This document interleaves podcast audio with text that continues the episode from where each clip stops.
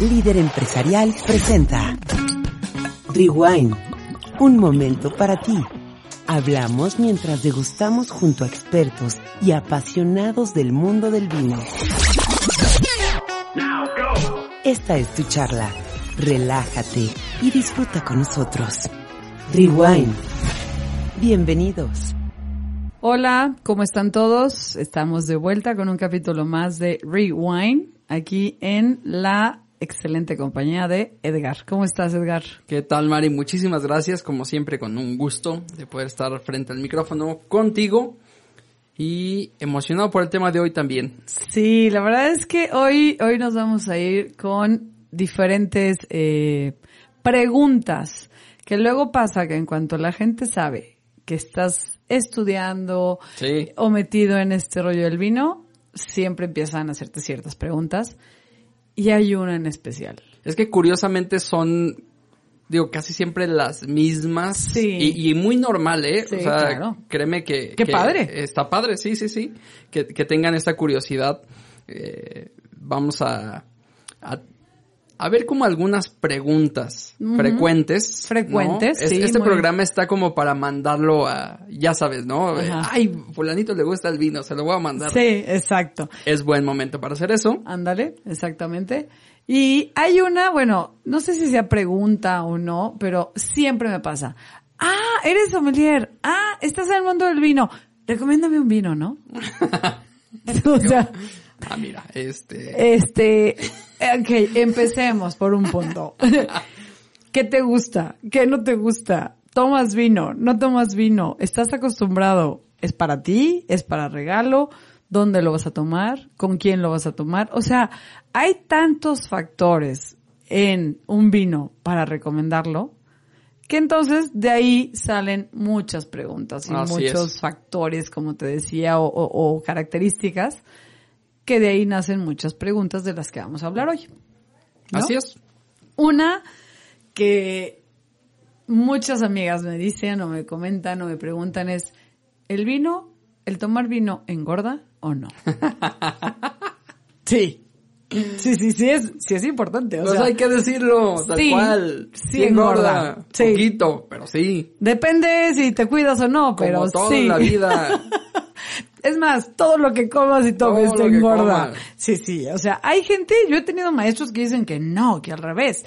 Te ayuda a adelgazar porque los antioxidantes que tiene el vino, bla, bla, bla. No.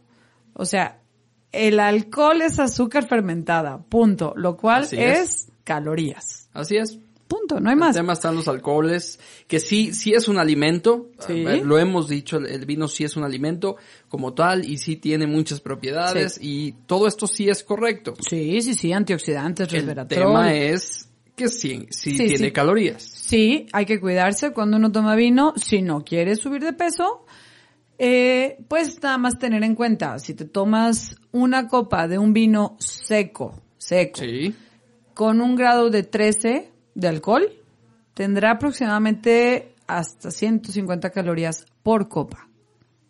Otra es, si tú tienes de esos gustos de vino afrutadito, el vino dulcecito, que le llaman no de postre, el vino dulcecito, ese que te dice vino afrutado Sí. en la etiqueta y demás, ya sé cuál dices. eh, hay varios, este, esos te van a traer mucho más calorías. Mucho más, sí, claro. te pueden traer hasta 200, 300 calorías, como también un vino de postre, que ese sí es con toda, con toda la intención de dejarle azúcar residual al vino o ponerle otro tipo de licor para hacerlo más, más vínico o más alcohólico, etcétera, como son los soportos, los cosecha tardía, los jereces dulces.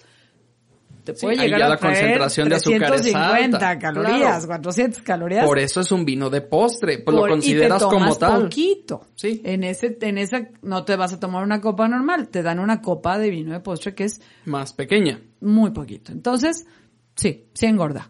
Punto. Aparte con lo que te lo comes. Exacto. Abres la botella y el vino te da hambre. Sí. O sea- pero si, es de- si eres de los que como yo no es un tema relevante, pues No pasa nada. No más. Que sí me lo preguntan. Sí engorda. No, no, sí, sí, es, es buena pregunta. Eh, A ver, an- antes de, de todo esto, todas estas, estas preguntas que hacen eh, es sin, sin ningún ánimo de, de, de exponer, o sea, al contrario, creo que es muy bueno No, animarnos a hacer este tipo de preguntas y no hay una mala pregunta No. en ningún momento, ¿eh? Exactamente. Entonces, todos los que, todos los que preguntaron, ahí luego les mando saludos a los, a los que conozco al menos. Sí, claro. Pero sí, mira, a- alguien me, me escribía y, y me decía, a ver, platicando con amigos salió el tema de un, una etiqueta, ¿no? Un vino en especial. Y para algunos decían que era bueno y para otros decían que era malo. Yo cómo sé cuándo es un buen vino y cuándo no. Me- se me hizo interesante, Sí, se me hizo muy buena muy la buena. pregunta. Y aquí podemos, ay, jole, caer... Primero, antes de irnos a el vino está con 20 medallas o eh, este las medallas sí te pueden dar un oriente de si es un vino bueno o malo, pero eh, no nos basemos en las medallas, no nos basemos, no nos basemos en lo que hemos platicado en otros programas de eh, los Así es. vinos de super top y que ya están rankeados en miles de listas. Sí. No, el vino que te tomas de diario, ¿no? Sí. Que vas a la tienda y tomas el vino de 250, 300 pesos. El chiste es que esté, hay una palabrita en el mundo del vino que se dice equilibrado. Ujú.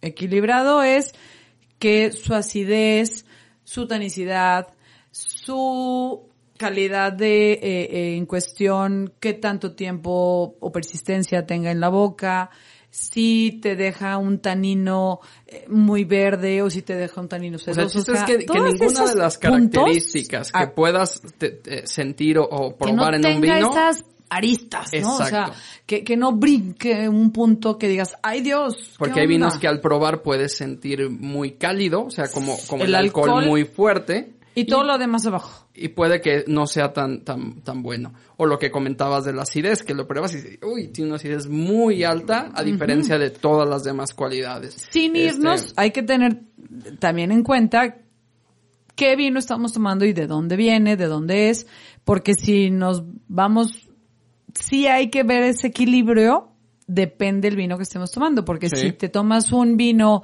de, eh, no sé, un Ribera del Duero, pues vas a saber que es un vino que trae el alcohol alto, que trae el tanino alto, que trae, entonces es a lo que voy. Si te tomas un Riesling alemán, pues debes saber que la acidez va a ser un pico. Sí, claro. ¿no? Entonces, bueno, quitando esos casos básicos Sí, estamos de hablando ciertas como de regiones, generalidades. en general, que sea un vino equilibrado y que en cuanto lo lleves a nariz, digas, ay, qué ricos aromas, qué bien, o sea, qué bien huele, aunque dicen que no se debe decir huele, pero qué bien huele, qué ricos aromas, y en cuanto lo llevas a, lo bo- a la boca y todo, digas, ay, qué sabroso.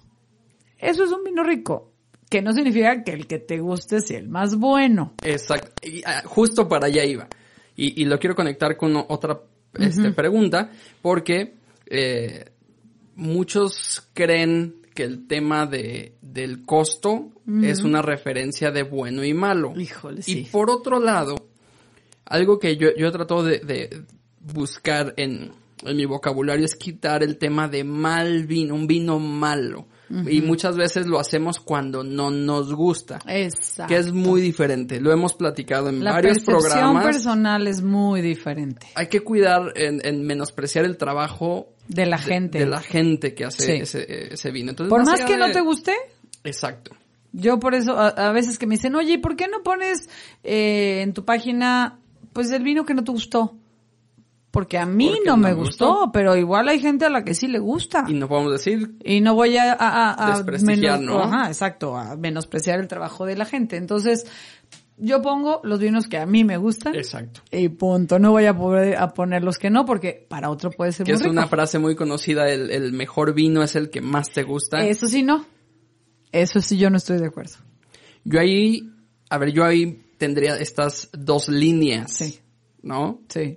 Donde tal vez uno puede ser verdad y a la vez mentira. Uno puede ser verdad, ok, porque por más que sea este un vino desequilibrado y, y mal hecho y lo que tú ¿Te quieras. puede gustar? Y si te gusta, pues ahí ya Pues qué chido. haces, ¿no? Y si es el que prefieres tomar toda la vida, bueno, Pues qué bueno, está no en importa. tu gusto. Está, en tu gusto. Está muy bien. En la parte personal, te la valgo, ¿no? Sí, el del o sea, mejor vino es el que más te gusta. ti es el mejor. Sí, e- en esa parte sí. Sí. Pero la que no Es decir que eh, pues, la calidad es buena de ese vino. Exactamente. Exacto. Aquí sí ya, ya infiere el, el, el tema de no, el mejor vino no es el que más te gusta. No. El mejor vino sí hay, este, Sí hay calidades, sí, calidades, sí hay cómo hay calificarlo. rangos y, y ahí incluso, este, es- pues por eso hay concursos, por eso hay competencias, por eso, pues para También de generar ahí valor. yo me iría a una pregunta que luego me preguntan, que es, ¿por qué catas un vino? ¿Por qué lo hueles? ¿Por qué lo llevas a nariz? ¿Por qué lo analizan? Ok, más allá de para decir que huele a frutos negros y frutos rojos y este que si este dura mucho en tu boca o no, es primero para saber si está bueno, o sea, Sí. en calidad tomable, para ver qué tanta evolución tiene, si ya, si está todavía en un momento en que Sí. el vino sigue vibrante, sigue tomable, sigue con todas las características en su punto para tomártelo, o si ya está viejo, si ya cayó. Y tercero es, ¿con qué lo voy a maridar? Esa es la razón por la cual se hace una cata de vinos. Exactamente. Al momento que tú lo ves, lo hueles y lo tomas, te das cuenta en qué estado está, en qué momento está y con qué te lo vas a tomar. Esa es la razón de hacer una cata. Más allá de la parafernalia de olerlo Exacto. y cerrar los ojos y, y con mucha gente que hasta, oh, ya hace las caras, ¿no? Así como de, Sí. uff, no, qué cosa, wow, qué delicia. Porque, no sé si te pase, O sea, eh, al- algo que, que me sucede con amigos es que me, me invitan a su casa y me quieren invitar a un vino, pero siempre lo primero que hacen es disculparse. Pero perdón por la botella. Yo, espérame, es que no Perdón, vengo a ¿por catar. qué? O sea, Exacto. no, no soy juez de un concurso ahorita. o sea, sé. simplemente no estamos eh, haciendo cata todo el tiempo. no, bueno, Personalmente lo evaluamos y lo que quieras. Ah, exacto. Haces pero- una evaluación rápida porque lo primero que haces es lo ves, lo hueles, te lo Sí. tomas y ya en tu cabeza dices, ah, ok, si está bueno o no está bueno. Punto. A eso voy con toda Exacto. la parafernalia Exactamente. de, oh, sí. Eso ya lo haces en un evento La gente cree que el, el sommelier to- en todo el tiempo, ¿no? Estás Hace- acá, tú, tú, tú, moviendo y se hace un No. sándwich y aparte hace la, carta de No. puntos y no, no. Pero sí tiene una razón. Sí tiene una razón. O sea, el, el evaluar un vino va más allá de toda esta eh, misticismo, podríamos decir, de, del sommelier. Eh, como tal, no. El evaluar un vino de diario de tu casa, comiendo una rica torta, una rica quesadilla, Sí. lo que sea, o una buen cor- un buen corte, o lo que sea, es si está bueno, Exactamente. si está en su momento y con qué te lo vas a de eso se trata, catar un vino, ¿no? Exacto. Otra, pregunta. Dice, estoy iniciando en el tema de los vinos, pero en mi casa no tengo con quién más beber. Ay, típico. si sí. abro una botella, ¿cuánto tiempo me puede durar en el refri? Y otros Bueno. responden, ¿eso qué es? ¿A quién le queda vino? Exactamente. ¿Quién no se acabó una botella de vino? A mí sí me ha pasado que no me acabo una botella de vino, claro. Claro, Mari, pues ya después de nueve, ya, Ya, creo que ya... la décima ya no me la acabo. no, Ah, no la verdad cierto. es que a veces cuando estás tomando cursos, por ejemplo, Sí, estaba tomando un sí, curso sí en línea, lunes a las 7 de la noche, la verdad es que abría, me tomaba una copa para el curso y lo aguardaba, ¿no? Claro. Entonces, sí, sí se puede guardar. Y ¿Cuáles nas- son las haría una haría aquí una un paréntesis en el tema de cuánto puede durar en el refri. No está mal guardarlo ahí, pero no todos van van ahí. Entonces, si hablamos eh, de vinos espumosos, Sí. como como este vino tiene tiene burbuja, pues prácticamente no puede pasar del segundo día. Sí, no, y, no. y- y yo creo que un espumoso no da, no, no creo que dé para que- para guardarlo siquiera otro día. No, ¿No? Bueno, se te convierte en un vino blanco mm, sencillo. cual, ajá. exactamente. Digo, obviamente no hablemos de los super champán y todo eso, no. Un vino espumoso, un prosecco muy ligero o un, este, de los más sencillos o no sé qué. Se te queda la mitad de la botella del vino espumoso, vuélvele a poner el corcho. Exacto. Hay unos corchos especiales también Sí. para vinos espumosos, no corchos, pero tapones especiales para vino espumoso, porque no todos los tapones No, que es que te venden que brinca, en el mercado híjole, ya está Ah, muy abierto. El corcho que brincó ya no se lo puedes volver a poner. Tienes que ponerle un corcho de alguna Sí, otra normal. botella que hayas abierto. Pero si no tienes otra botella que, que no sea la décima, pues, este, hay corchos especiales, perdón, tapones especiales para eh, vinos espumosos que los puedes hallar en Amazon. En tiendas aquí, fíjate que yo no los he visto. Más bien dicho, en Amazon los he hallado. Ok. Eh, para guardar tu vino espumoso y te puede llegar a durar tres días, cuatro días, un poquito más. Pero si lo guardas con el tapón o el corcho de otra botella, de otro vino blanco, Dos o los días. tapones esos que te venden en el súper, dos días. Exactamente. Entonces, y ahí sí va, sí va al refri. Sí, ese sí va al refri, sí. Los blancos y los rosados. Vienen los blancos y los rosados, ese también igual es tapar, volverlo a tapar y este, estos pueden durar hasta por tres, cuatro días. Más o Eh, menos. hasta una semana, Una quizá. semana puede quedar. Bien guardado. Traten de no ponerlo cerca de Comida productos que que, huela que- mucho. sí, ajo, cebolla, Sí, todo no, eso, no. lo más lejos del cajón de la verdura. Por algo el cajón de la verdura por lo general va hasta abajo. Este, lo más lejos del cajón de la verdura, de la fruta, que es lo que más aromas te da, o de algún pesto o algo Así que es. tengas adentro de tu refri. Hay también eh, tapones especiales, Sí. que eso sí te los venden aquí en los supers y todo. No son los más efectivos ni nada, pero para guardarlo tres, Funciona. cuatro, cinco días sí te Es más, funciona. hay unos este eh, aparatos que sacan el oxígeno. ¿Y, y por qué? ¿Por qué el tema de guardarlo? ¿Por qué no dura? ¿Por qué no es como la leche? ¿Por qué? eh, a ver, el, el- lo que pasa con el vino al momento de abrir es que entra el Oxígeno. oxígeno, y el oxígeno genera un proceso que se llama oxidación. Se Como empieza la piel. Como cualquier cosa. Como todo. ¿no? Entonces, empieza su proceso natural Exacto. de oxidación Exacto. y empieza a perder cualidades, Sí, ¿no? sí, Entonces, pues lo que queremos es que lo, lo rico de un Lo vino es poder aprovechar esto. Entonces, pues sí, lo más rápido que se pueda. Pero ¿cuánto puede ser? Ok, pues sí, hasta una semana pudiera estar Como este, máximo, guardado. sí. Sí, sí, sí, porque luego puede llegar a saber a refri, te sabe a refri, Sí. o empieza así como a saber, pues, de- decaen todas sus Sí. características, Sí, sí, ¿no? Se elevan los aromas, en boca también cae todo el- lo que sientes, la acidez, todo, entonces, bueno. Y De ahí vienen los tintos. Ahí que en tintos, tintos. tenemos este dos los tipos. ¿no? crianzas y los jóvenes. Los jóvenes Entonces, un vino joven es un vino que no lleva barrica, que se hizo para venta rápida, que lo compraste de dos años de la fecha que salió la cosecha al- a la fecha que lo estás comprando, dos, es. tres años máximo. Un vino joven lo puedes llegar a guardar dos, tres días máximo con su corcho otra vez.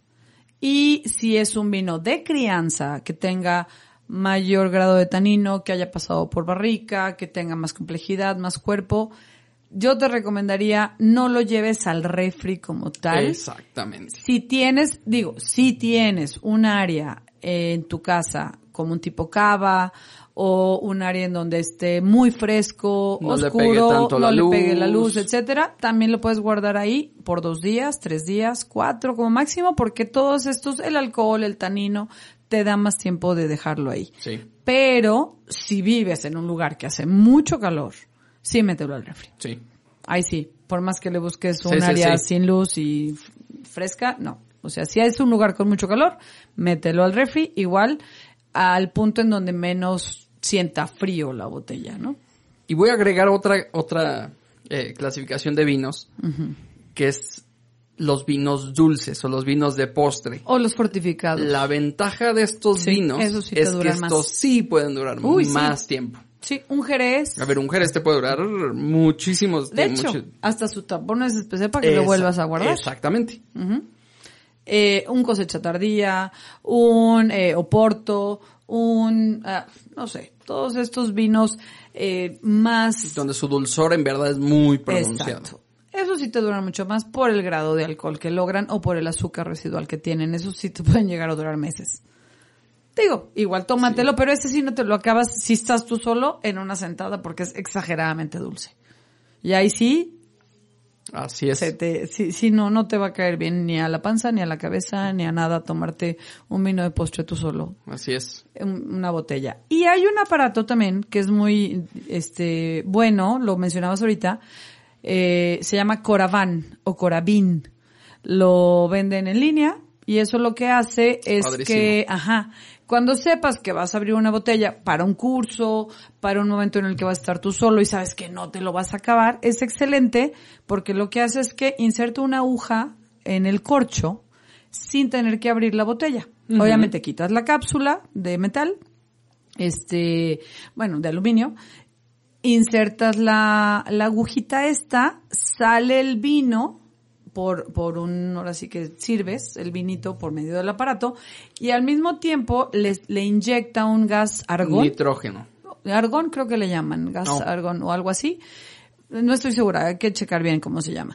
Eh, entonces, este gas o este elemento vuelve a sellar la botella Sí. y no entra nada de oxígeno en la botella y es como si no lo hubieras abierto. Entonces, digo, si tienen oportunidad, cómprense un Coraván, si saben que van a estar abriendo seguido eh, ciertas botellas que no quieren, que luego, a mí sí me ha pasado, que de repente pasan dos semanas y ni me acuerdo que ahí está la botella en el refri, Sí, ¿no? qué triste. Sí.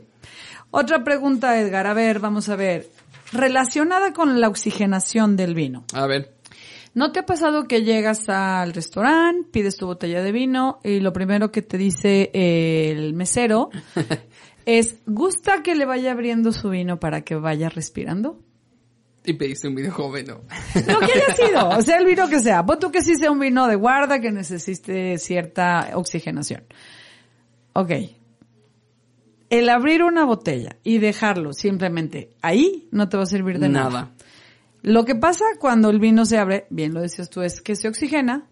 Eso significa, eso que dicen, va a respirar el vino. No, el vino no respira. El vino tiene un contacto con el oxígeno y empieza un proceso de oxigenación, exactamente, o de oxidativa, que hace que el vino empiece a abrirse. Hay veces que has oído, eh, ay, este vino está muy cerrado. Muévelo, muévelo. ¿Qué pasa cuando tú en la copa lo mueves? Lo estás oxigenando. Porque hay vinos que llevan ya tiempo guardaditos, están muy dormidos, entonces hay que despertarlos, pero esa abertura de la botella es, ¿qué te gusta? Un centímetro eh, de diámetro Sí. y de, de Sí, por ahí del no. tope no al, va- al punto del vino, Claro. pues ¿qué serán? ¿Tres centímetros? Ok, tú lo tienes, si quieres que un vino necesita oxigenación y quieres oxigenarlo y quieres que abra, bla, bla, bla, porque ya sabes y conoces ese vino, porque ahorita, ese es otro punto, cuál vino sí oxigenamos y cuál vino no, es pásalo a la copa. Si en el restaurante no hay un decantador, que te lo pongan en la copa y en la copa sí empieza a abrir, ¿no? Sí. Este, este, esta terminología de está cerrado o está abierto, se empieza a oxigenar porque la copa tiene mucho más espacio de contacto del vino con el oxígeno. Sí. Entonces, si no, pásalo a un decantador. Que te, que dile, oye, ¿no sabes qué? Quiero que traigas un decantador. Dile al mesero, oye, pásalo por favor un decantador. Hacen eh, el trasvase, que realmente es pasarlo de la botella del vino al decantador y por el decan- del decantador lo vas sirviendo. Pero abrirlo, el, la abertura Sí. de la botella no te sirve de nada. Siguiente pregunta. Dice, a ver, dicen que un vino entre más viejo mejor. Otro. Todos mejoran con el tiempo. Ah, típico. Es que entre más años es como el vino. Ese hombre es como el vino. Entre más años más guapo. Agrio. Ah, Ah, no, todo No. lo contrario. Ah, Oye, lo peor que es que termina con lo termina siendo... Tú esperas que sea el Que mejor mejore vino y, y terminas termina teniendo un ya- vinagre, ¿no? Entonces, el vino, no el hombre. Ah, Este. Si estoy hablando del vino, no me confundas. sí. Esto, esto se hizo por, por un tema cultural, ¿no? Sí. Se, se empezó como a ser muy común escuchar esta parte del vino. Sí. El punto es que aplica para un porcentaje muy bajo, Muy bajo. de vinos, que, que Sí. sí. se pueden añejar muchísimo tiempo. Quizá estos que hemos mencionado, como los de Burdeos, como los de Borgoña, como los grandes vinos de España, algunos alemanes, hay Riesling alemanes que te pueden durar. Sí. A mí me ha tocado abrir, bueno, en algún este momento abrimos un Riesling que tenía 22 años de guarda. 22. ¿Y tenía acidez? Excelente, excelente. Pero ya son bodegas que se dedican a hacer vinos para guarda. Le ponen muchas lías, le ponen mucha, mucha, pues algo de barrica o lías en el mismo tanque, pero ya tienen un proceso específico para hacer un vino que tú sabes que vas a comprarlo o desde la tienda ya estás viendo que es 1990, ¿no? Sí. Pero son un porcentaje mínimo. Los vinos están hechos para tomarse en el momento. Sí. Las bodegas lo que quieren es lo que hemos platicado, vender. Sí, Punto. la mayoría de vinos eh, eh, lo preferible es beberlos eh, lo más pronto posible. Eh, si es un, si estás en un supermercado comercial, En un no, supermercado no tienda comercial. especializada, sino, sino No. comercial, y ves vinos blancos, rosados, 2016, die- no, no. lo más seguro es que ya, ya. Y listos, porque luego uno llega y agarra la botella de mero arriba, es como con el pan, ¿no? Agarras el primer pan de... No, o sea, chécate eh, la añada, porque luego te ponen las añadas más viejas al frente, en los supers, Para en las ir sa- tiendas. ir sacando. Pues porque obviamente las tiendas quieren sacar lo más viejo, ¿no? Lo que ya va cayendo. Pero bueno, hay que checar, a ver, la añada más nueva, ¿está hasta atrás o no? Y si son tiendas que tienen añadas muy viejas, aguas, mejor vete a otra tienda. Sí. O sea, muy viejas de vinos normales. Claro, pues, es claro, lo que claro. Un vino ver, rosado y un si- blanco, dos años, tres años como máximo que sea tu añada. Y si son Del vinos año- con esta posibilidad de guarda, normalmente te, te van a decir, En la etiqueta luego atrás O viene. te dice, porque sí, sí hay vinos que pueden superar los 10 hasta los 20 años, como ya comentaste. O sea, claro que, sí- que Sí, sí, sí. hay. Pero, Y sus este, grandes excepciones, pero... no, no vas a tenerlo en un 3x2 de...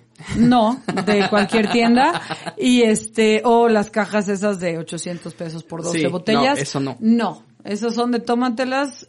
O sea, si vas a comprar una caja de 12 botellas de un vino, pues es porque tienes un evento, ¿no? No, no porque pienses tenerlas ahí guardadas 10 años en tu casa. Aguas. Exactamente.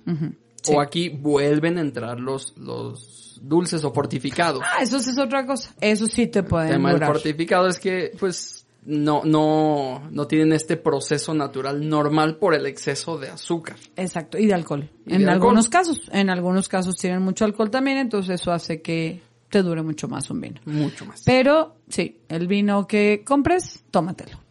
Si eres un gran coleccionista es otra cosa. Pero, Exactamente. pero, eh, sí, ve- velo tomando conforme lo vas comprando.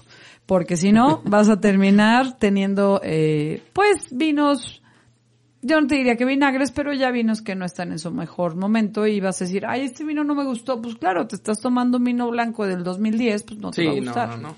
De una bodega normal, Sí. pues no, no te vas a ver bueno. Ok. Y entonces, Ah. otra, seguimos. Otra que preguntan, ¿cuándo usar decantador? Hablando de vinos viejos, vinos nuevos, añadas, bla, bla, bla. ¿Y para qué es un decantador? ¿No? Así es esta, esta jarrita. Un decantador, Bonita. exacto. Y hay de, muchos, ¿eh? Sí, hay, hay distintas formas. Eh, realmente, eh, si lo usas para vinos que no ameritan, pues sí te vas a ver muy mal, ¿no? Realmente vas a querer nada más como... eh, Show off. Sí. este, hay dos razones por las cuales usas un decantador. Una es, el vino trae mucho sedimento, Sedimento. que se le llama, que tú ves la botella y puede ser una, una añada ya muy antigua, y entonces, este, pues tú ves la botella y hasta se ve así eh, abajo, Sí, como, como si hubiera un lodito dentro de la botella. Ojo, no está mal. No, no, no. Esos sedimentos no son malos. De hecho, si te tomas algo de ese cemento no te pasa nada. Nada. Pero tampoco es agradable visualmente, ni en la boca la textura. No sabe. O sea, no. No. te va a cambiar el sabor del vino, nada.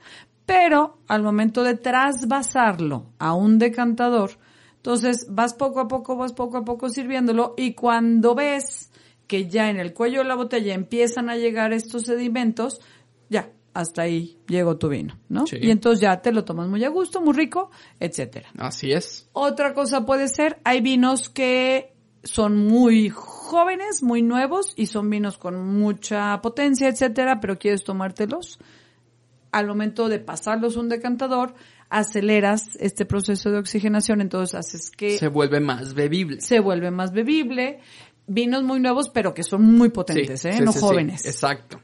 Muy nuevos me refiero a muy recién hechos, pero que están pensados para 10 años de guarda. Guarda. Entonces, al decantarlos y los dejas ahí sí un tiempo en este decantador, un par de horas. Entonces eso hace, y de hecho, hay unas maquinitas que Sí, que se están moviendo. moviendo. como un masajeador y pones arriba el decantador, entonces están moviendo como cuando mueves la copa constantemente este vino y entonces estás haciendo que tenga un proceso de oxidación que te ayuda a que ya no digas, hoy me tomé muy rápido este vino, le faltaban dos, tres años. Como un amigo dice, no haces infanticidio en un vino. Pero realmente es eso. Hay veces que pensamos que un vino de mucha añada hay que decantarlo y dejarlo. Hay veces que cuando haces eso, matas el vino. Sí. Aguas. Un vino muy antiguo puede traer ya muy poca presencia, cuerpo, etcétera, y entonces al momento de trasvasas porque lo más seguro es que traiga sedimento, pero te lo tomas en el momento, no lo dejas ahí tres horas a que oxigene. Y otra también es cuando el corcho se te rompe. Sí. Se te rompió el corcho porque era un vino muy antiguo, el corcho ya estaba muy dañado, hay que usar un, des- ahora sí que sacacorcho de puntas, hay unas, un sacacorcho que tiene no es el normal puntas, que no tiene es el, normal, tirabuzón, que tiene este No. como... porque sí, el tirabuzón truena el corcho. Exacto. Entonces hay uno que son como dos puntitas y tiene su técnica. Y entonces al momento que lo abres, a mí ya me ha pasado, abrí un vino 2003, un chileno que estaba buenísimo. La verdad es que, les digo, o sea, Sí. sí, hay vinos que te duran 20 años. Buenísimo, era un vino tinto con mucho alcohol, con mucha potencia, etcétera. Y entonces, este, lo abro y al momento de ir abriendo, ir abriendo, trato de sacar el coche y ¡fum! se me cae. Se fue. Entonces, ¿qué haces? Agarras un decantador, pero en este caso, sí se te puede llegar a ir pedacitos de corchos si nomás lo trasvasas. Entonces, agarra una eh, tela, Servilleta no, de tela o... servilleta de tela o una te, este tela adhesiva, no, adhesiva no, eh, la que te ponen cuando te cortas y tienes raspones y Sí, sí, sí. ¿Gasa? gasa, una gasa, una gasa, la pones, igual la desdoblas un par de veces, le dejas un par de dobleces arriba, Sí. o sea, tapas el cuello del decantador con esta gasa y vas vaciando tu vino. Vas Sí, es vaciando un tu vino. filtro Es tal un cual. filtro, como, ah, un filtro de café, te sirve perfectamente Mm. también. Entonces ahí se quedan todos esos residuos de corcho y no te los llevas a la boca. No te pasa nada, pero pues no es agradable tampoco. Entonces, y traten de buscar el decantador más simple. Porque hay unos que, bueno, tienen hasta figuras Sí. y loops, ¿no? Y, y, y- y, bueno, hermosos de cristal, enormes. Primero, ¿dónde lo guardas? Y segundo, ¿cómo lo lavas? Es un cohete, o sea, lavar las copas y los decantadores tienen su chiste, entonces trata de buscar el decantador más sencillo. Así es. La, la siguiente pregunta. A ver, eh, que, que este también es una, una pregunta recurrente y sencilla, eh, porque la- hay gente que pregunta si se deben enfriar los vinos. Mm. O sea, ¿se toman fríos? O se... Pues sí, o sea, si los metemos Ajá. todos al, al refri o no. Sí. Y bueno, aquí sí es una, una pregunta, aunque es sencilla, sí tiene mucho que ver. Sí. Porque eh, la experiencia de beber un vino sí depende de, su la temperatura.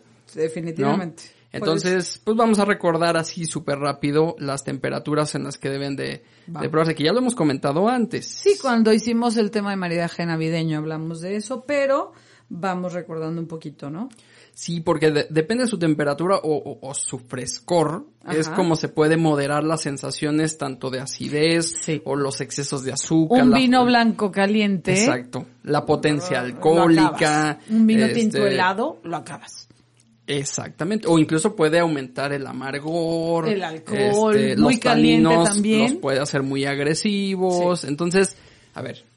Y, y, y si tiene una buena expresión y lo enfrías demasiado, pues también pierde todas estas Sí. cualidades y no te vas a ver a Entonces nada. vamos a, ay, es que este vino estaba muy malo. No, no estaba malo. Probablemente Te no se bebió No te lo sirvieron bien. como debía, ¿no? Exacto. Entonces, si ustedes llegan a, a probar este vinos eh, dulces, por ejemplo, blancos dulces, eh, podemos iniciar entre 4 y 7 grados, más o menos. Espumosos estos sí, igual. Espumosos igual, porque estos sí van completamente al, al pues sí, al refrigerador. Tratar de que, es- de que el tema térmico no sea tan agresivo, porque dicen, híjole, tengo ahorita la comida, los, los meto al congelador. Lo mejor es que no. espumoso no. tra- por favor tratemos de, de no, No. prever esa parte, Sí. este, enfriarlos con tiempo para que no sea tan agresivo el, el cambio de temperatura. cambio. Entonces, este, eso sí, 4 o 7 grados, este, espumosos, blancos dulces, eh, los blancos jóvenes eh, secos pueden ya subir un poquito más, entre 6 a 8, Ujú, Igual los rosados, igual los rosados, este, jóvenes y demás, ligeros, todo eso, exactamente. 8 grados más o menos. Y de ahí vamos, vamos subiendo. Si ya tienen, por ejemplo, son blancos y tienen una especie de crianza, este, o tintos jóvenes, por ejemplo, ya pueden llegar a entre los 10, 12, 12. 3, Ujú. no, bueno, sí, 13 grados. Sí. Este, o- y ya, vamos, vamos ahí subiendo. Si son tintos que tienen una crianza ligera, ya pueden subir hasta 16. los 15, 17. Ujú. ¿No? Y si compras vinos ya más potentes que tienen eh, una alta crianza, ¿no? Eh, ya los llamados reservas o Claro. gran reservas, estos ya los puedes tener de 16 a 18, 18, grados. exacto. Si te fijas ya no es tanto un tema de refrigerador, pero No, un tema fresco. Pero sí tenerlo en esa cava, eh, con aire, con, con temperatura baja, o en Aquí ese lugar la temporada en la que donde lo- vives y lo si vas hace calor o no.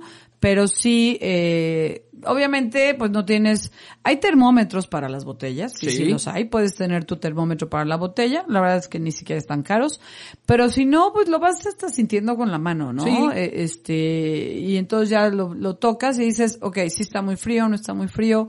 Entonces, la cosa es que nunca sientas caliente o tibia una botella, Exacto. porque ningún vino tibio sabe rico. No. más allá del vino caliente que platicamos, eh, como bebida preparada, pero que no sientas tibio, es esa sensación de tibio en la botella, que sientas siempre fresco, de fresco a más frío, más frío, dependiendo como lo, lo, lo describiste en el tipo de vinos, pero ni el tinto más así de, de crianza y reserva que esté tibio. No. No, porque ahí sí el alcohol se te va a subir muchísimo y no vas a ver nada bueno. Si te fijas en, en la mayoría, yo creo que fresco define Ajá. eh, Fresco. muy bien, fresco. Fresco, ¿no? exacto. De- y ahí depende de, de qué vas a, va- vas a probar, ¿no? Otra pregunta o comentario que luego me pasa es, híjole, no, ese vino es de taparrosca, seguramente no está bueno. Ah, sí. Uf, me pasa mucho. si me dices, estos no son tan buenos, ¿verdad? Esos Yo, de "No, taparrosca no espérate". están buenos. No, hombre, claro que no. De hecho, en la taparrosca ha sido tanto el uso que le está dando y Nueva Zelanda y Australia, Australia, perdón, fueron como que los impulsores de toda esta tecnología, porque es toda una tecnología. De hecho, hay vinos que cuando tú abres la taparrosca se oye plac, Sí. porque traen un, una laminita dentro que te permite cierta oxigenación o no. Y, y, y, o sea, es loquísimo porque ya hay taparroscas que tú vas a pedir para un diferente tipo de vino. Ya pides taparroscas para un vino joven blanco, Sí. para un rosado blanco, este, muy joven, muy ligero, o para vinos más de crianza. O, o sea, es todo un mundo, el mundo de la taparrosca. Y, en serio, no piensen que si trae taparrosca es malo. Yo me he tomado unos alemanes con taparrosca, austriacos, todos estos países, australianos, neozelandeses, sudafricanos, que son excelentes vinos y pueden tener a veces hasta 4, 5, 6, 7 Sí. años de guarda. Entonces, sí, por lo general, la generalidad es que es para vinos de rápido consumo, pero sí llega a haber ciertos, ciertas justamente- muy específicas. Eh, justamente una amiga hizo, me hizo esa pregunta. Eh, saludos, Andy. Dice, un vino con tapón de rosca se conserva más o menos que uno de corcho. Ok, esa es buena pregunta. Sí. ¿Por, por, por qué se va más al, al tema del rápido consumo? Pues es, es- sí, se fácil de conserva, se conserva más y es, y es más rápido de, de abrir, ¿no? Entonces, sí, sí puede tener esa ventaja sobre el corcho, pero, pues culturalmente el corcho se ve, Bonito, se ve más la bonito, ¿no? O sea, como que esta parte romántica Sí. del vino, Sí, sí, pues sí. sí pr- preferimos más los de corcho, pero no tiene nada que ver No. una de la otra. Claro que los vinos de grandes guardas sí debe ser corcho, definitivamente. Sí. Eso sí. Pero si son vinos de que los vas a dejar pocos años. Exacto, lo que- voy es esa ajá, parte. O sea, en tema como de, de Y- que haya un cambio tal y cual. aparte, con la taparrosca te evitas el famoso vino acorchado. Que Es- puede ser, o sea, hay veces que esa, eso del vino acorchado viene desde la calidad del, del corcho que compres. Sí. Hay corchos que ya vienen con ese hongo, porque es un hongo. Cuando el vino te sabe y, y tienes aromas de, de libro viejo, de trapo, Sí, trapo húmedo, húmedo. de, o sea, cuando la gente agarra el corcho y lo lleva a la nariz así muy, muy sencillo, tampoco es así como de, oh, voy a Sí, ver no el vas a catar el corcho. Y casi que lo ves a contraluz y vas, no, no, no, o sea, te dan el corcho, Solo es para ver que no hay un defecto. Es verlo, ver que no esté como lleno de, de, como que se transminó el vino por el corcho, porque eso significa que le entró oxígeno a la botella además. Es percibir si el aroma del corcho no es desagradable y dejarlo a un lado. Es más, si quieres guardarlo, pues lo avientas a tu bolsa, si no, que se lo lleve el mesero. No tiene que estar tampoco todo el tiempo en la mesa. Ya tú sabrás, pero eh, sí puede venir una enfermedad o un hongo desde el corcho que te puede afectar toda tu este producción de una añada o cierta cantidad de cajas de vino, ¿no? Entonces, a veces pasa, hay diferentes calidades de corcho, hay diferentes tipos de corcho y aparte el alcornoque, que es de donde viene el corcho, ah, es todo un proceso, o sea, no es así como que crezca de la noche a la mañana. No, son años para Son poder. años, años para poder empezar corchos. a quitar la corteza la primera vez de un alcornoque. Entonces, sí, ya una vez que empiezas, son nueve años para que se regenere esa corteza aproximadamente. Entonces, también tiene todo su, su, su, ahora sí que Su chiste. su chiste el corcho. Un corcho de buena calidad, de puro Sí. alcornoque como tal, porque luego también hay de sintéticos, que esos también son para vinos jóvenes, Sí. también. Sí, sí. Pero bueno, no desconfíen de la taparrosca. La verdad es que siempre y cuando no tenga muchos años ese vino, que sean vinos jóvenes, va, aprovechen y son más fáciles de abrir a donde vayas también. Así es. Otra pregunta, Otra. Edgar, que tienes por ahí. ¿Ah, yo? Ok, dice... Ah, sí, es cierto. Aquí tengo una muy buena que siempre me preguntan. ¿Por qué me duele la cabeza? Oh. Sí. ¿El vino te causa dolor de cabeza? Depende. ¿De? No, no es cierto. Este... Depende qué vino te estés tomando. A ver, hay- Puede ser. Yo aquí, yo aquí dividiría en dos también. Ajá. Si es por un alto consumo, Ajá. pues creo que es muy obvia la respuesta. Ah, no, bueno, si ¿No? te tomas esas 10 botellas, claro que te va a doler la cabeza, pero eso ya se llama cruda. Es cruda y es un tema de Sí. exceso de alcohol, Eso no sí, más allá de Sí. ay, es no, que no a le quieras echar la culpa al vino. Exactamente. Exacto. Entonces, por, e- por ese lado, pues claro que va a doler la cabeza. Exacto. ¿no? Y es un tema de deshidratación. Por el otro lado, hay quien dice que no, yo simplemente con un consumo moderado Sí. me, me duele la cabeza Hay con el gente vino. que con una copa o, o Exacto. pocos tragos ya le dolió la cabeza. Y ahí pueden ser yo creo que varios factores, Ajá. ¿no? Por un lado, a ver, se dice que, que, que está en el sulfito. Este, y, y aquí yo creo que sí tendría que ser uno o por alto consumo, dos por, por vinos que tienen demasiado, Demasiado. sulfito. Que el, Mira, el sulfito es eso. un, es un antioxidante. Sí, mucha gente ve al sulfito como el enemigo, el malo, el, el- el elemento feo del vino. No, a ver, el sulfito es básico para que un vino no Sí. se te eche a perder. Es un Exacto. conservador Es un conservador natural. y antibacterial. Así es. Y, y, y la verdad es que es parte de tener limpieza, higiene y demás en tu bodega. O sea, Sí, a mí no, me ha claro. tocado ir aquí a, a la bodega en Somos Vid, en Viña Estación, con Caro, y es, o sea, el agua con la que limpias los tanques, con la que limpias los aparatos, tiene algo de sulfito o puede llegar a tener algo de sulfito porque, aparte de ser conservante, es antibacterial. Sí. Entonces tienes que cuidar tus elementos que estén libres de bacterias para que tu vino no tenga un mal estado, ¿no? Cuando lo haces. Así es, es ácido sulfuroso. Suena medio extraño. Bueno, Pero es, es un compuesto, es un compuesto químico, Sí. sí. Eh, ahí es donde entra yo creo que el, el alto consumo de este elemento, Sí. ¿no? Eh, Todo en pudiera- exceso, pudiera claro. ser. En- Entonces, por eso, de entrada, es, es- esa sería como una respuesta. La otra sería que tuvieran alguna reacción alérgica a alguno de pasa. los componentes. Sí. Hay gente que tiene alergias al tanino, por ejemplo, del vino y se Sí. da cuenta hasta que lo toma. Exactamente. Y no la primera vez, sino las alergias, acuérdate que son después de dos, tres veces de que algo, por ejemplo, cuando te pica la abeja, la primera vez no brincas. Es hasta la tercera o cuarta cuando brinca la alergia, ¿no? Entonces, es igual en el vino. Hay veces que dices, pero si me encantaba este vino, ahora ¿por qué me está doliendo la cabeza? Pues porque tu cuerpo ya se dio cuenta que es alérgico a X elemento de ese vino. Pero quizá prueba otro. O si los tintos te duelen, te hacen que te duele la cabeza, prueba rosados, prueba blancos. Conozco una empresaria que precisamente me decía eso. Sí me gusta, pero no puedo porque soy alérgica al tanino. Yo, ¿al Sí, tanino? sí puede ser. Sí, me duele la cabeza, tal, tal, tal.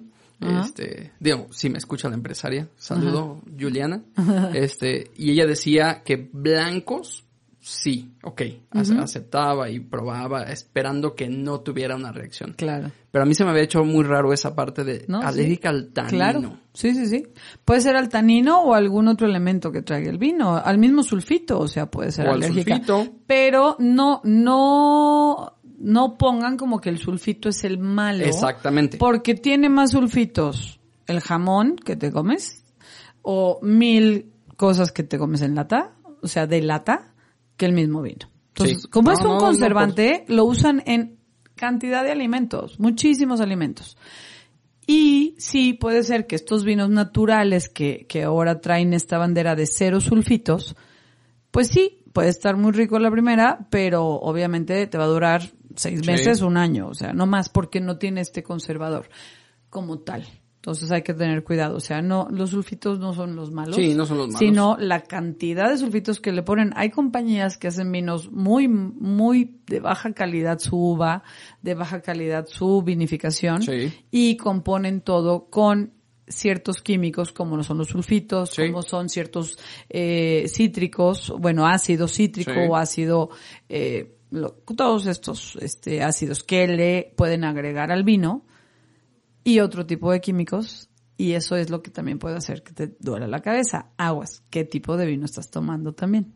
Entonces, checa con qué vino Sí. te duele la cabeza y con qué no. Y un consejo, por cada copa de vino que tomes, tómate agua, un Sí. vaso de agua. Puede ser natural o puede ser mineral. La mineral es mejor en su momento para la hidratación. Exactamente. Este, porque el vino deshidrata, el alcohol deshidrata, el, Sí. el alcohol que te tomes, sea vino o destilado. Entonces, por cada vaso de algo que te estés tomando con alcohol, tómate un vaso con agua, mineral de preferencia, fría con hielito, qué rico, y estate hidratando constantemente. Entonces, aguas, el vino quizá no siempre es el que te duele, hace que te duele la cabeza. Así es. Y no sé, ¿tenemos A tiempo ver. para más preguntas, Edgar? Órale, se fue rapidísimo Ya esto. sé. Casi 50 minutos. Ya a ver, sé. Últimas ver, dos. últimas una, dos. Una tú y una yo, ¿sale? Ok, una, me dicen, oye, es que cuando el vino huele a esto, cuando trae estos, estos aromas o estos sabores, ¿es porque le agregan sabores y le agregan aromas? ¿En qué momento le agregas las Sí. frutas? ¿Cuándo le agregan el aroma a, a frambuesa? ¿Cuándo? No, a ver, al vino no se le agrega aroma de nada, Nada. ni sabor de nada. La vinificación como tal o la uva como tal ya trae ciertos aromas. Exactamente. Es un, es un tema químico. Químico. ¿sí? Completamente y es, y es padrísimo. Digo, no, no vamos a, a entrar en una clase de química como tal. Pero lo que podemos decir es que hay, hay tres tipos de, de, de aromas, ¿no? Nosotros nos, nos los enseñan como primarios, secundarios y, ter- y terciarios. Los primarios son los que vienen dentro de la uvita. Sí. ¿no? Son, son esos sencillos y, y, y- y viene como por familias, Exacto. ¿no? Y aquí tienen las flores, las frutas, Sí. este, minerales. Que son muy típicos y a veces hasta te ayudan a distinguir qué vino estás tomando cuando haces una cata ciegas, ¿no? Exactamente. Entonces, eso es lo que eh, nosotros como sommeliers, eh, algo que tenemos, la gente cree que tenemos un superpoder. Ay, bueno, fuera. Y no, so- Es- simplemente es educarnos. Educar. ¿no? Sí. O sea, no necesitas ser eh, diferente a los demás. No, No. no, no, no. Simplemente empezamos y a concentrarte. a conectar Ajá, a en conectar nuestro cerebro. Y la memoria olfativa, ¿no? Eh, un, un dato que me gusta, que me gusta platicar es el olfato es el, el sentido que menos este, desarrollamos, pero es el que más conexiones Y más cerebrales nos protege. tiene. Sí, Claro. Si tú te fijas, lo que primero huele a gas, corre. Claro. Huele a ácido, no sé qué, corre. Huele, o sea, por supuesto. el olfato te cuida de N. Huele a humo, huele a eso. Entonces, estando dormido, lo primero que percibe es tu olfato cuando hay algo malo alrededor, ¿no? Así es. Por eso, este, algo padre de, de los aromas es que un aroma te puede llevar a una situación, un lugar, un, Un recuerdo, recuerdo. Sí, algo, pero es así. padrísimo. A mí sí me pasa mucho. Y es genial. Por Es eso, genial. porque tiene tantas terminales que a veces la parte visual no, porque el, el- Sí. el sentido visual tiene muchísimas imágenes entrando y por eso se nos va. ¿no? Y el olfato Y te hace no. recordar. Por eso es memoria gusta, de olfativa, perdón. Exactamente. Sí, Entonces, pero es dijiste están Bueno, los aromas primarios. Esos son los primarios. Los secundarios se desarrollan químicamente en el proceso de la fermentación, Exacto. ¿no? Cuando se convierte este jugo mosto de la uva se en alcohol. convierte en alcohol, en vino. En ese proceso se desarrollan químicamente Sí, las mismas moléculas de, de aroma sí. que eh, hay precisamente en estos aromas que encontramos, ¿no? ¿Por qué huele a miel? Ah, bueno, porque químicamente se desarrolla la misma molécula que encuentras en la miel. Entonces, Exacto. si- ¿Por si- qué huele si- a manzana? ¿Por qué Exactamente. huele? Exacto. Si conectas, por eso encontramos todos estos, por la complejidad química que podemos encontrar en una copa. Y los terciarios se desarrollan en este, la guarda. En la guarda, que puede ser en botella o puede ser en eh, barrica. Exactamente. Por eso, Depende en vinos jóvenes, eh, no vamos a decirles que hay aromas este, A complejos. pan, como, y a mantequillas, a- Exactamente. Como madera, como cedros, cuero. y a cuero no. y animales, porque no tienen barrica, no Químicamente tienen una no, guarda. puede tenerlos. Exacto. O por eso en, en tintos o en blancos no podemos encontrar aromas que, que sí se encuentran en los tintos. Porque Exacto. pues químicamente no se podría. Exacto. ¿Sale? Entonces, así de, no sé si fui muy claro o no, pero, pero No, sí, sencillamente va sí, por sí. ahí, ¿no? Totalmente. Es un tema o sea, químico. es un proceso químico. Nadie, bueno, se supone que no le agrega a nadie No ni aromas ni sabores artificiales a un vino. Y lo que hay en tu nariz, lo que encuentras, perdón, en tu nariz, lo que encuentras en tu boca, al catar y, o analizar el vino, es simplemente del proceso de vinificación de la uva, de la guarda Sí. y ya. Pero Un, un ejemplo que les encanta mucho a los que, eh, con los que a veces comparto vino es este aroma a danonino, ¿no? ajá, ¿Por qué? Porque La maloláctica. La maloláctica, que son Ajá. frutos rojos. ajá. En, en- en el tema, en la familia frutal, Ajá. están los frutos rojos. Y en, la- en los secundarios está el, el yogurt. Entonces, si hueles. Al momento, es que tienes, la uva tiene ácidos ya eh, per se, ¿no? O sea, trae un ácido málico y eh, lo convierte a láctico. láctico.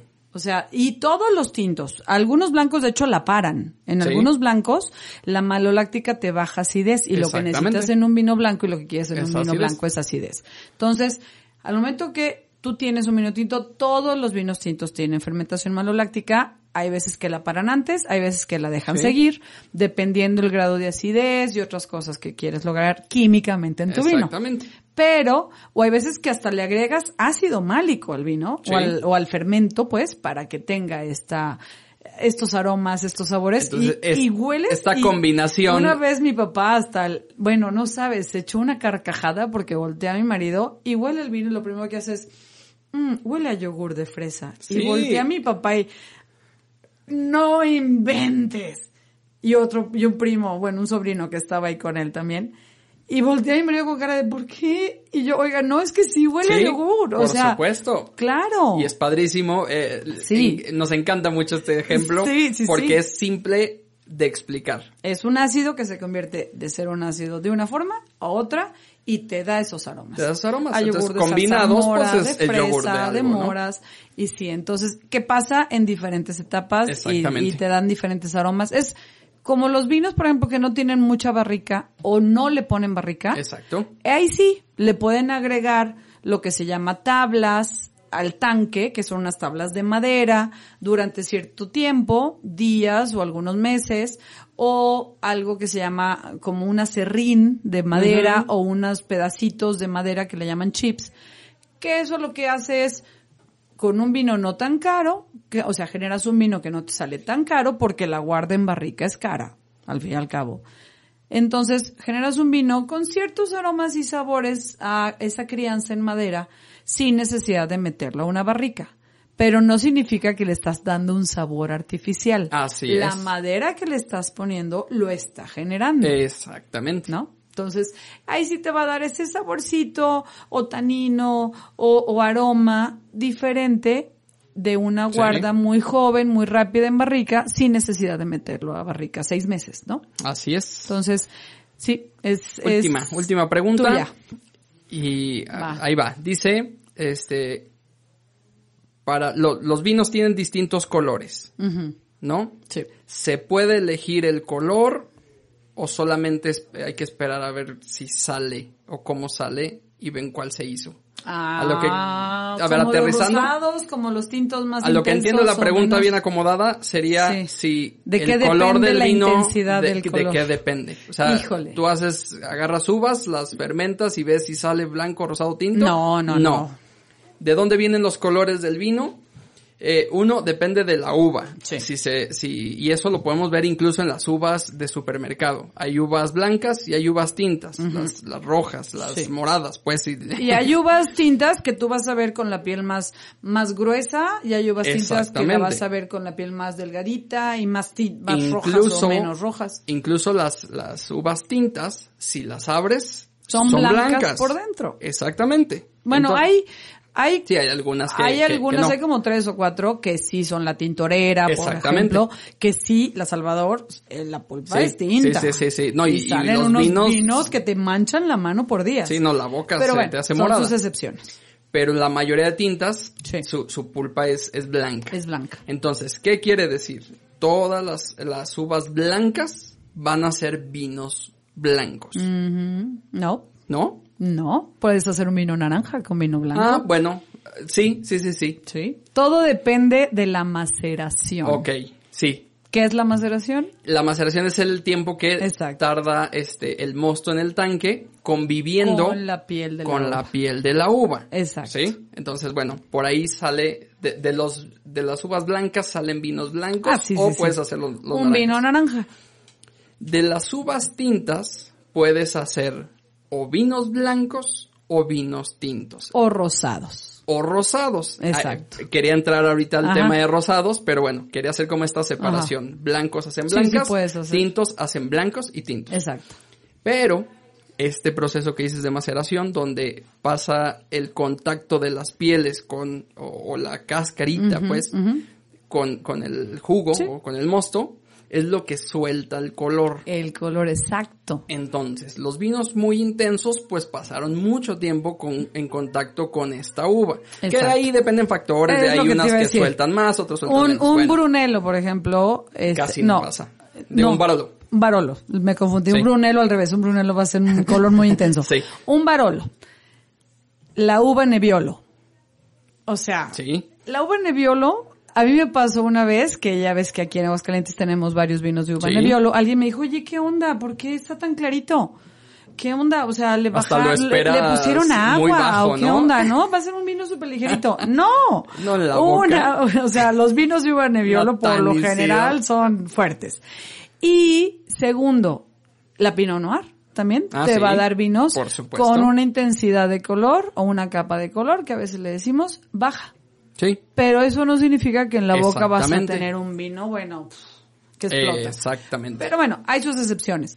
Por lo general es, entre más tiempo pase el mosto con esta piel de la uva, que eso depende mucho de el sombrero famoso que se crea Sí, sí, arriba y que bajas el sombrero y la extracción de color que estás teniendo al momento de la maceración, será más intenso o menos intenso. Y los rosados, pues están en este punto medio. Medio. ¿No? O sea, la Sí. maceración. Pero ahí sí son horas. O el contacto.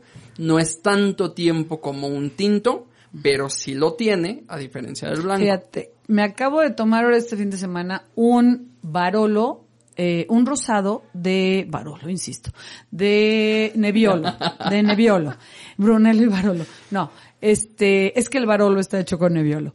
La uva Nebbiolo, insistimos, te da bajo tono, Sí. o baja capa, o baja intensidad. Pero curiosamente este vino rosado, bueno, era un vino cereza intenso.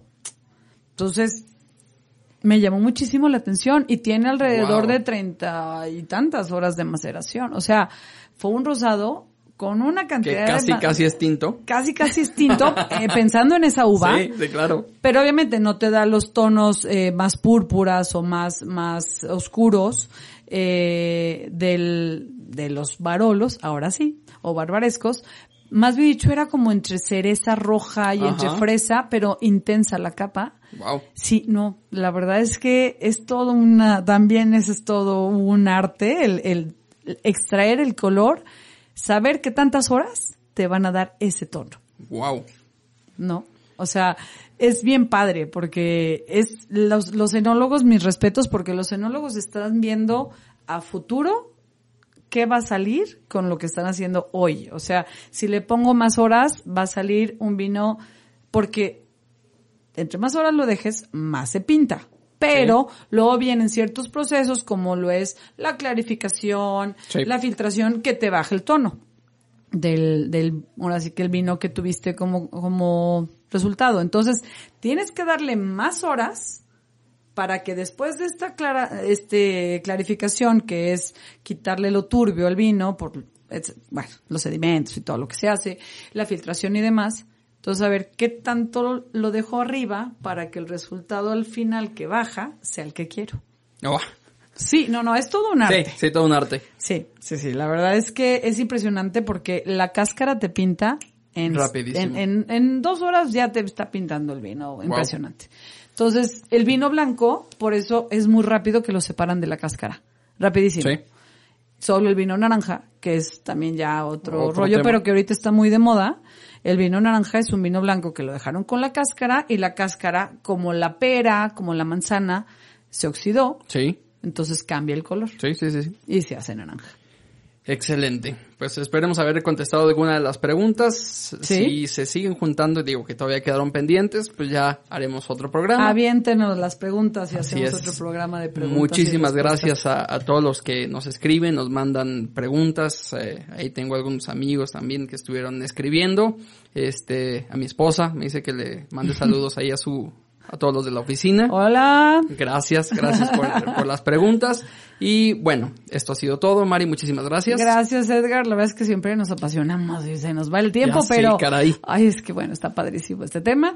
Y bueno, luego iremos al tema de uvas, que por ahí nos lo pidieron. Sí. Estamos preparando ese programa porque es súper interesante hablar de cada uva en su región, en diferentes puntos del mundo, Sí. cómo reaccionan. Y bueno, no dejen de calificarnos, acuérdense los tres puntitos en la página de Spotify, pónganos estrellita y redes Rewind Podcast en En todas las plataformas de, de audio. Y bueno, Mari López Som. Edgar Pérez Foto. Y Nos listo. vemos, nos oímos, bye. Rewind ha llegado al final. El programa que busca despertar en ti la curiosidad de probar un vino diferente cada emisión. Busca más episodios en las plataformas digitales de líderempresarial.com.